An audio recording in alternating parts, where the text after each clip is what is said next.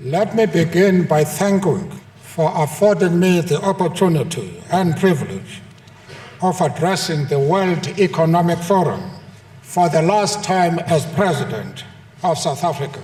Unschwer zu erkennen, Nelson Mandela, eine Ikone der Anti-Apartheidsbewegung in Südafrika, hier 1999 am World Economic Forum in Davos. Wenn man ihn dazu noch sehen würde, er trägt etwas Ikonisches, ein buntes Hemd mit traditionellen afrikanischen Mustern. Ja, und das ist eher ungewöhnlich für den Anlass. Es ist ja ein Treffen des Weltwirtschaftsforums, an dem die Menschen sonst eher im Anzug herumlaufen. Bei Mandela war dies aber absolut nicht einmalig, dass er sowas trägt. Er machte das immer wieder. Wir sprechen heute aber nicht über Nelson Mandela, sondern über den Mann, der einige dieser bunten Hemden von Mandela entworfen hat. Wir sprechen über Pateo. Das ist einer der wichtigsten Modedesigner aus Westafrika. Und der Präsident nahm die Hemden nicht nur, sondern war auch sehr zufrieden mit ihnen und schrieb mir sogar einen Brief für die Hemden, die wir ihm geschickt hatten. So war's.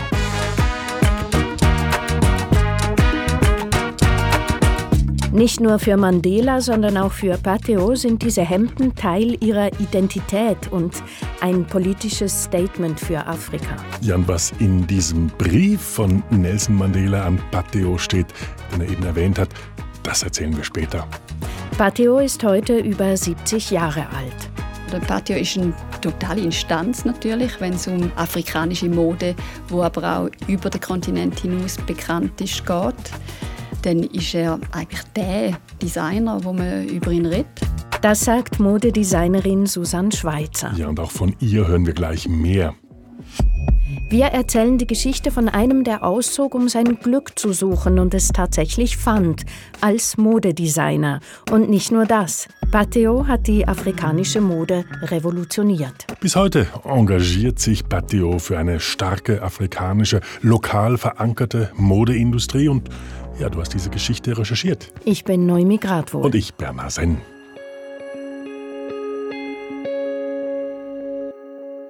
Noemi, ein wirklich spannender Mensch, dieser Pateo, aber du hast ihn nicht persönlich getroffen. Leider nein.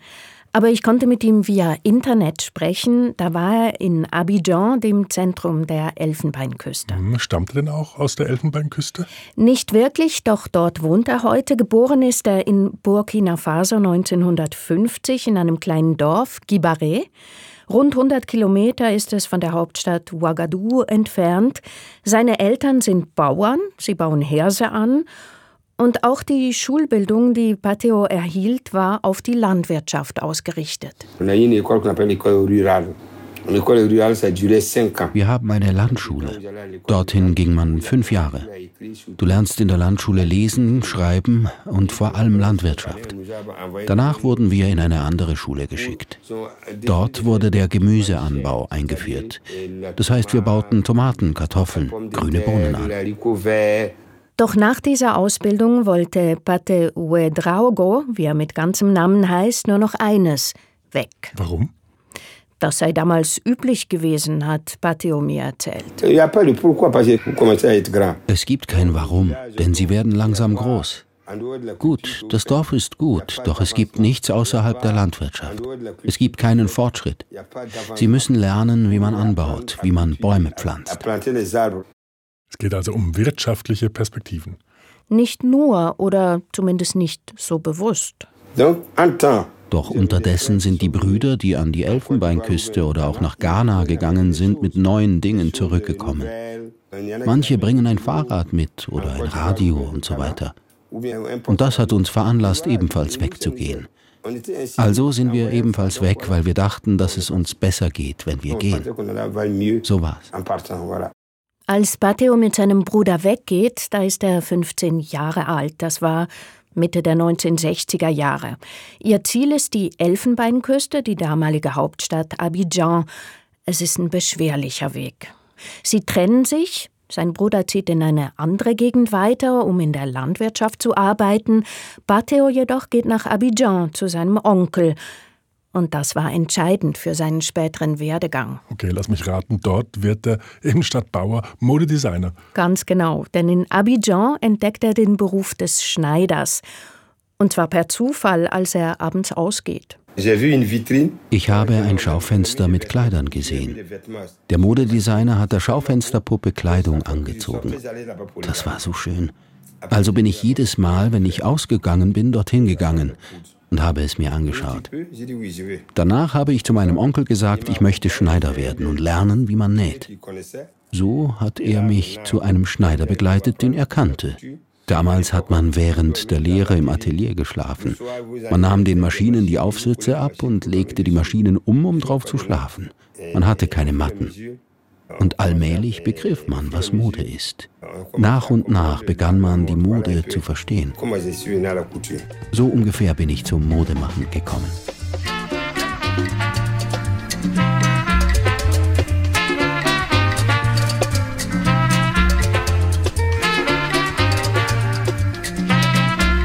Wir sind jetzt also Mitte der 60er Jahre.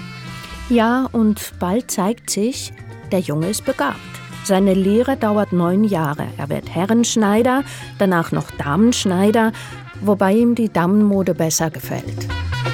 Und nach ein paar Jahren beschließt Pateo, ein eigenes Atelier zu eröffnen.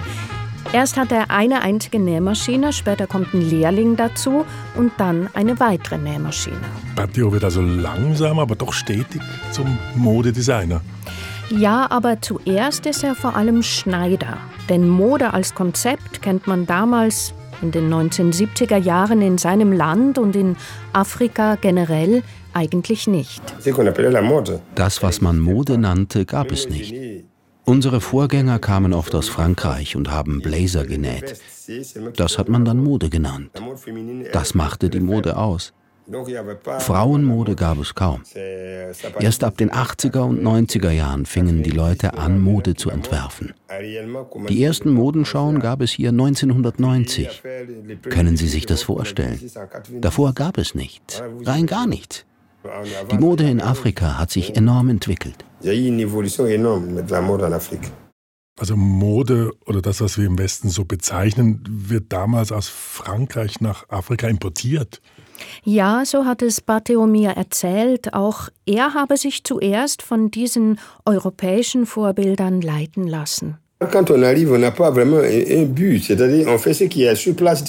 man mit dem Modemachen anfängt, hat man nicht wirklich ein Ziel.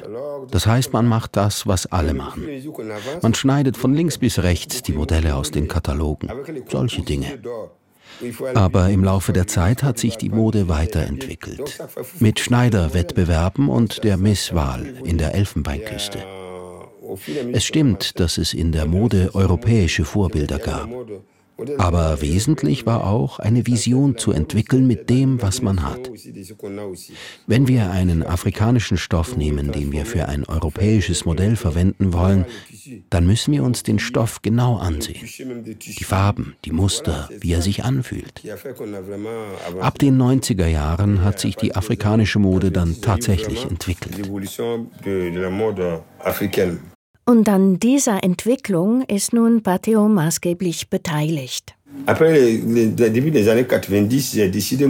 Anfangs der 90er Jahre beschloss ich, die Modelle aus heimischen Materialien zu fertigen, weil ich gesehen hatte, dass es hier viel Material gab und die Menschen in Afrika viel von Hand weben und färben.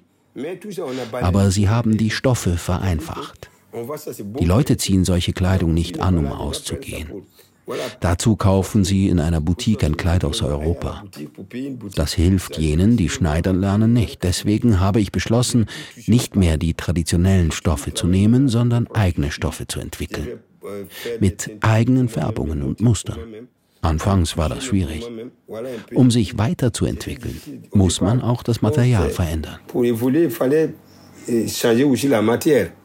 Also wenn ich das richtig verstehe, liegen genau hier die Anfänge von Pateo als Designer. Was hat ihm denn schließlich zum internationalen Durchbruch verholfen?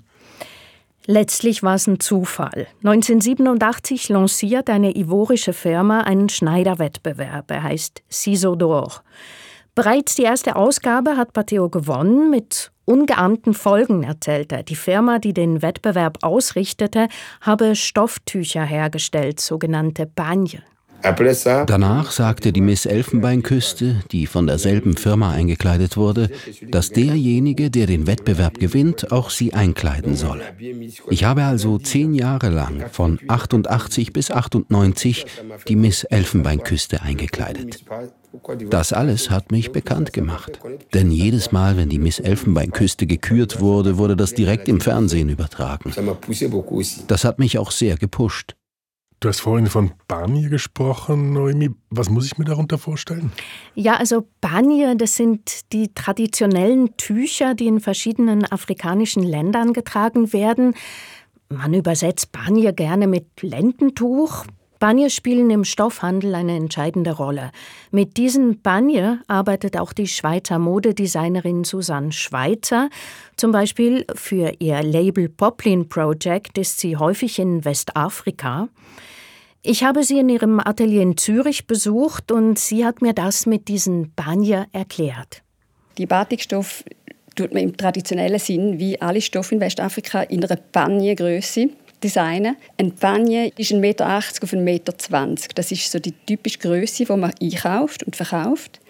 Und das kauft man dreimal. Also man kauft immer drei Panier und aus drei Panier kann man sich ein traditionelles Kleid nähen lassen in Westafrika, wie man es braucht für äh, traditionelle, auch oft religiöse Zeremonien. Und die Länge, das ist einfach immer das Maß, das geblieben ist, wo man Stoff postet und herstellt.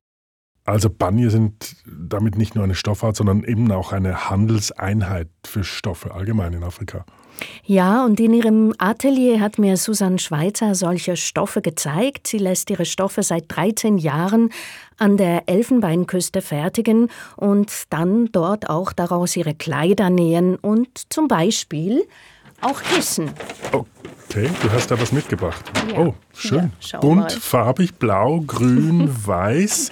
Äh, allerdings muss ich sagen, wenn ich das jetzt so anschaue, äh, recht schön, eben Batikdruck, ähm, dann fällt mir auf, es ist nicht so dieses traditionelle Muster, afrikanische Muster, was ich erwarten würde. Es hat eher was Kubistisches.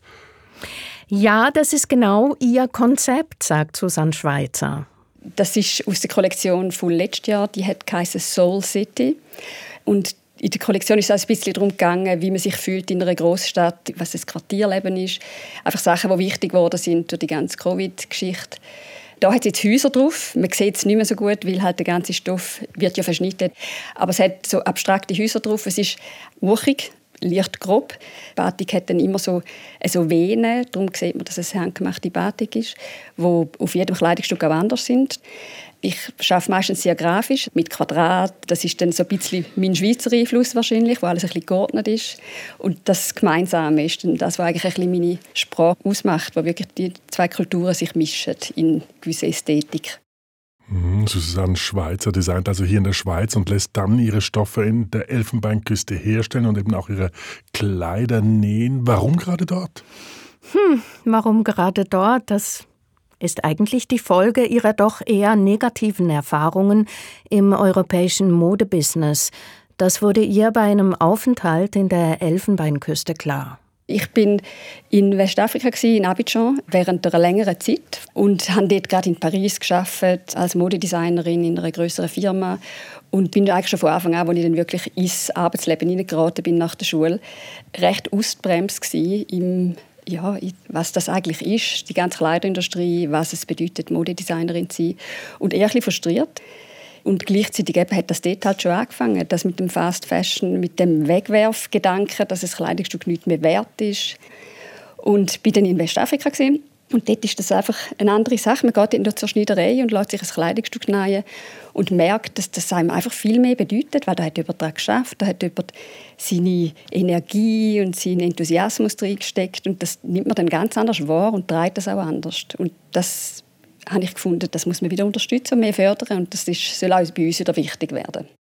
Mit anderen Worten, Susanne Schweizer hat in Westafrika ein Gegenkonzept zur westlichen Billig-Wegwerfmode gefunden. Das kann man schon so sagen. Und sie achtet dabei bewusst darauf, dass sie die Handwerkstechniken und auch die Kultur Westafrikas respektiert und nicht mit westlichem Blick etwas macht, das die Tradition stört. Weil es Techniken sind, die ganz kulturell tief verankert sind gibt es gewisse Motive, die traditionelle Geschichte haben, die vielleicht auch äh, eben benutzt werden für eine Hochzeit oder eine Beerdigung, wo wirklich tief in der Kultur verankert sind, da wäre bei mir der Schritt zu viel. Ich will, dass es wirklich eine Begegnung ist von diesen zwei Kulturen, wo etwas Neues dabei rauskommt, mit gegenseitigem Respekt. Es muss eine richtige Übersetzung stattfinden und eine Verschmelzung. Ich, das würde ich nicht wählen, einfach Motive nehmen, wo, wo es schon gibt und wo etwas erzählen, das ich gar nicht erzählen will. Damit ist sie Patheos Anliegen sehr verbunden, auch wenn sie ihn gar nie persönlich kennengelernt hat. Mhm, aber apropos Patheo, also die Misswahl, wir haben es vorhin gehört, an der Elfenbeinküste, die Misswahl dort in den späten 80er und 90er Jahren hat ihn also bekannt gemacht. Aber wie kommt denn Nelson Mandela ins Spiel? Ja, genau jetzt kommt er ins Spiel. Diese Misswahlen haben Patheo für die Damenmode bekannt gemacht. Das hat ihm jedoch nicht gereicht denn er hat ja eine Vision, er will Männerhemden aus afrikanischen Stoffen populär machen. Dabei gibt es allerdings ein Problem. Die Afrikaner tragen ein traditionelles Hemd nur zu Beerdigungen oder so. Oder sonntags zu Hause. Es ist keine Kleidung, die sie bei der Arbeit tragen. Also erarbeiteten wir etwas, ohne Kunden dafür zu haben. Es gefiel den Leuten nicht, weil sie es nicht gewohnt sind. Ein schönes Hemd muss aus Europa stammen. Also hier wirkt die Männermode aus der kolonialen Vergangenheit nach. Ziemlich heftig und das wollte Patio mit seinen afrikanisch gemusterten Hemden eben korrigieren. Dass sich seine Hemden dann schließlich doch durchgesetzt haben, liegt an dieser Frau.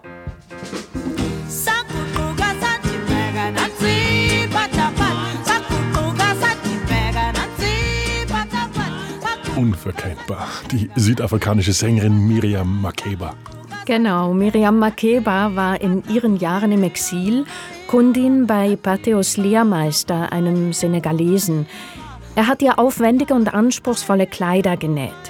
Dann, viel später, in den 1990er Jahren nun, wollte sie wieder Kleider anfertigen lassen. Doch Patheos Patron war unterdessen in den Senegal zurückgekehrt, also brachte man Miriam Makeba zu Patheo. Sie hat gesehen, dass ich Hemden mache. Da hat sie mir gesagt, das ist aber ein schönes Hemd. Ich weiß, dass es dem Präsidenten gefallen wird. Sie sprach von Präsident Mandela. Ich sagte, gut. Sie hat vier Hemden für ihn genommen. Und ich habe ihr ein Hemd geschenkt und gesagt, geben Sie das dem Präsidenten. Aber ehrlich gesagt konnte ich mir nicht vorstellen, dass der Präsident das annehmen würde. Doch der Präsident nahm nicht nur die Hemden, sondern war auch sehr zufrieden mit ihnen und schrieb mir sogar einen Brief. Und von da an sagten die Leute, der Patron kleidet Mandela ein. Das war's. Sie haben mir meinen Laden eingerannt, da war nichts mehr drin. Jeder wollte ein Hemd haben wie Mandela. Das hat uns auf ein höheres Niveau gebracht. Wow, das nennt man wohl ein prominenten Karriereanschub. Mhm. Aber was stand denn nun in diesem Brief? Dieser Brief von Mandela habe ihm ein Rätsel aufgegeben, hat mir Pateo gesagt. Er bedankte sich für das Hemd und schrieb am Schluss, dass das Afrika der Zukunft denjenigen gehöre, die Reichtum erzeugten. Ich wusste nicht, was das bedeutet. Dann habe ich Mandela einmal getroffen. Das war 1998 in Ouagadougou. Der burkinische Präsident Ablase Ouedraogo brachte mich mit Mandela zusammen und ich nutzte die Gelegenheit, um ihn zu fragen, was er damit gemeint habe, dass Afrika den Schöpfern von Wohlstand gehöre. Er sagte, das Hemd, das Sie gemacht haben, das ich trage, ist ein Reichtum. Etwas mit den eigenen Händen zu erschaffen, bedeutet Wohlstand. Das war wirklich überwältigend für mich. Battios Erfolg als Modedesigner ist also eng gekoppelt mit Nelson Mandela. So ist es, weil die Hemden für den südafrikanischen Präsidenten ihn in der internationalen Modebranche bekannt gemacht haben. Ich habe eigentlich seine Frauenkleider erst jetzt ein bisschen entdeckt.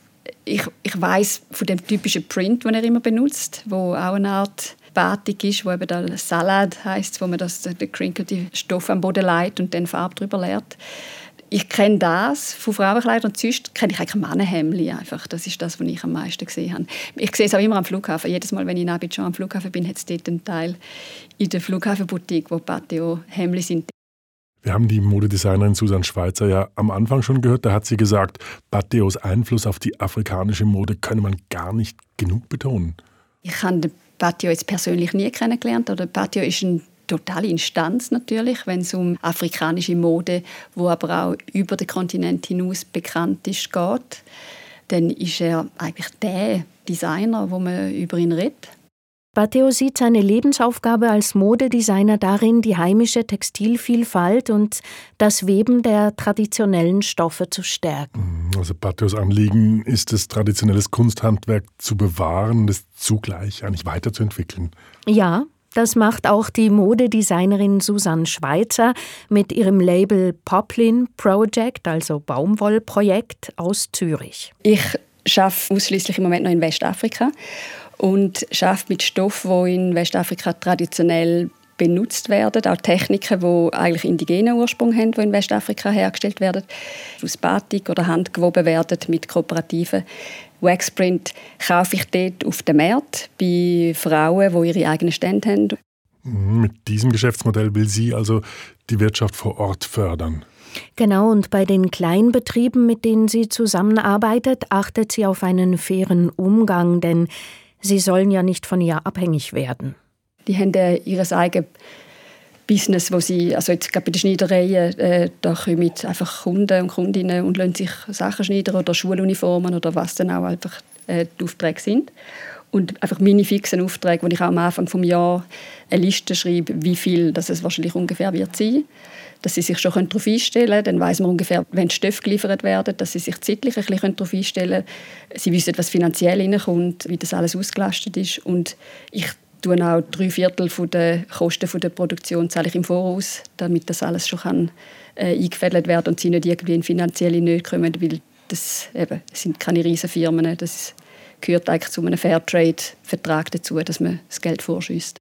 Natürlich ist Susanne Schweizer mit ihrem Label wahrscheinlich ein kleiner Player in der afrikanischen Modewirtschaft. Damit Mode aus Afrika aber langfristig stark wird, braucht es eine Politik, die die heimische Wirtschaft gezielt fördert und genau dafür kämpft Bateo. Ja, das ist es, was wir für die afrikanische Mode brauchen, damit sie sich weiterentwickelt. Wir brauchen eine Politik, eine Politik der Afrikaner selbst, denn wir sind die besten Baumwollproduzenten. Und von dieser Baumwolle bekommen wir nie das Endprodukt. Hier wird die Baumwolle gepflückt und dann nach China oder Indien gebracht. Was wir zurückbekommen, ist nicht reine Baumwolle. Wenn wir afrikanische Mode auf den Markt bringen wollen, dann müssen wir die Baumwolle hier verarbeiten. Die Designer werden sie für die Afrikaner verwenden. Wir sind die besten Baumwollproduzenten und dann sehen wir die Baumwolle verschwinden. Das ist das eigentliche Problem. Und Unterstützt die Politik in der Elfenbeinküste Batte und die Betriebe bei ihren Anliegen? Eben überhaupt nicht. In Afrika gibt es keine Politik, die sich um die Mode kümmert. Ich weiß nicht warum. Sonst würde ich es Ihnen sagen. Seit Jahren kämpfen wir praktisch allein. Wenn du mit einem Politiker über Mode sprichst, versteht er dich nicht. Er weiß nicht, was es bedeutet, dass sein Anzug aus London oder Italien oder Frankreich kommt. Also ist es ihm egal, was hier passiert. Er hat das Geld, um ihn zu bezahlen. Also ist es nicht sein Problem. Nun, Batteos Bedeutung für die Mode aus und in Afrika ist also groß. Nun, spielt er denn auch international in der Top-Liga mit? Nein, das sieht man schon an den Preisen. Seine Kleider, also jetzt seine Hemden zum Beispiel, die sind für unsere Begriffe erschwinglich, viel günstiger als die Preise der westlichen Modehäuser, wie zum Beispiel Versace, Prada oder Vivienne Westwood. Dennoch gibt es eine aufschlussreiche Geschichte. Das Modelabel Dior hat vor einigen Jahren mal die Zusammenarbeit mit Pateo gesucht. Das stellte sich allerdings als schwierig heraus. Warum? Was war da so schwierig? Schwierig war, dass da zwei unterschiedliche Arbeitskulturen aufeinander trafen. Konkret in der Dior-Modeschau in Marokko 2019 war das, gab es unter anderem eine Hommage an Nelson Mandela. Er war ja sechs Jahre zuvor gestorben. Und Bateo war dort an diesen Stoffen beteiligt. Mitarbeiter von Dior kamen nun zu ihm nach Abidjan. Es gibt einen Stoff, den wir entworfen haben, den wir Moucheté, Sprenkel nennen. Also wollten sie wissen, wie wir das machen. Leider wird alles von Hand gemacht. Wenn wir also eine ganze Kollektion mit diesen Sprenkeln machen wollen, dauert das ein Jahr. Und das geht ja nicht. Das war also unsere Zusammenarbeit. Sie sind mit ihrer Stoffidee in eine Fabrik gegangen. Die war nicht in der Lage, ihn zu produzieren. Er musste handgemacht sein. Letztlich hat Batio dann, hat er mir erzählt, etwas völlig anderes gemacht. Obwohl die Zusammenarbeit schwierig war, schätzt Batio jedoch sehr, dass Dior für seine Afrika-Kollektion direkt auf ihn zugekommen ist. Mode ist universell. Wenn das, was wir machen, europäische Designer interessiert, dann können wir zusammenarbeiten. Das ist kein Problem. Aber was nicht gut ist, uns zu kopieren, unsere Art zu nehmen und sie transformieren und dann daraus Kleidung zu machen. Und wir können nichts sagen. Also Dior ist offiziell gekommen. Sie haben sich nicht versteckt. Sie wollten nicht herumfuschen oder was weiß ich. Nein, sie sind direkt gekommen. Wir haben geredet, wir haben uns kennengelernt. Das war fair und ehrlich. Das macht ja auch Susan Schweiz. Also sie versteckt sich nicht, sondern macht genau das, was Pateo hier einfordert, nämlich vor Ort mit den Leuten produzieren. Genau, und für die lokale Produktion und ihre Förderung kämpft Pateo immer noch. Bereits gibt es jedoch eine junge Generation von westafrikanischen Modeschaffenden, die aufs internationale Parkett drängen. Und für sie spielt Bateo eine wichtige Rolle. Vielleicht so als wie so als Mentor oder Papi von einer Generation, die aufkommt. Ich glaube, die neue Generation hat ganz andere Möglichkeiten. Jetzt gerade mit Social Media, da kann man sich ja von irgendwoher auf die Weltplattform befördern ich glaube schon, dass sie alle ihn so ein bisschen als Mentor anschauen. Ein Mentor, der selbst noch aktiv ist und das mit über 70. Und er macht immer noch seine eigenen Kollektionen und setzt sich weiterhin ein für eine bessere Modeindustrie, er kann gar nicht anders. Wer weiß, wie lange ich noch leben werde. Aber auf jeden Fall lebe ich für die Mode. Ich kenne nichts anderes. Was auch immer die Umstände bringen, die Zukunft, den Tod, ich mache weiter mit der Mode. Ich habe auch keine andere Wahl. Ich bin die Mode, für immer. So ist es.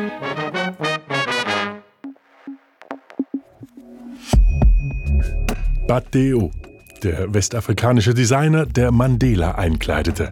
Das war ein Kontext von Noemi Gradwohl.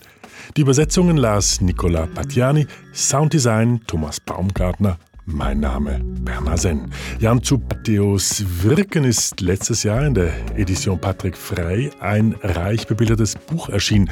Und dieses Buch heißt ganz lapidar Pateo.